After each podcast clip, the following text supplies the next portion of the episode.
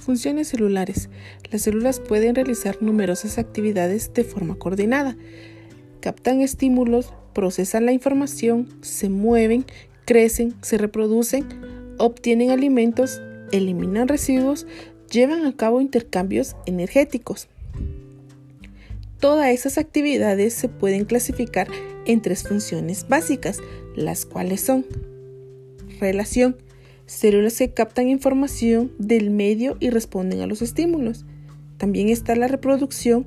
Acá las células se multiplican transfiriendo su información genética. La nutrición son las células que obtienen la materia y la energía que necesitan para sus actividades.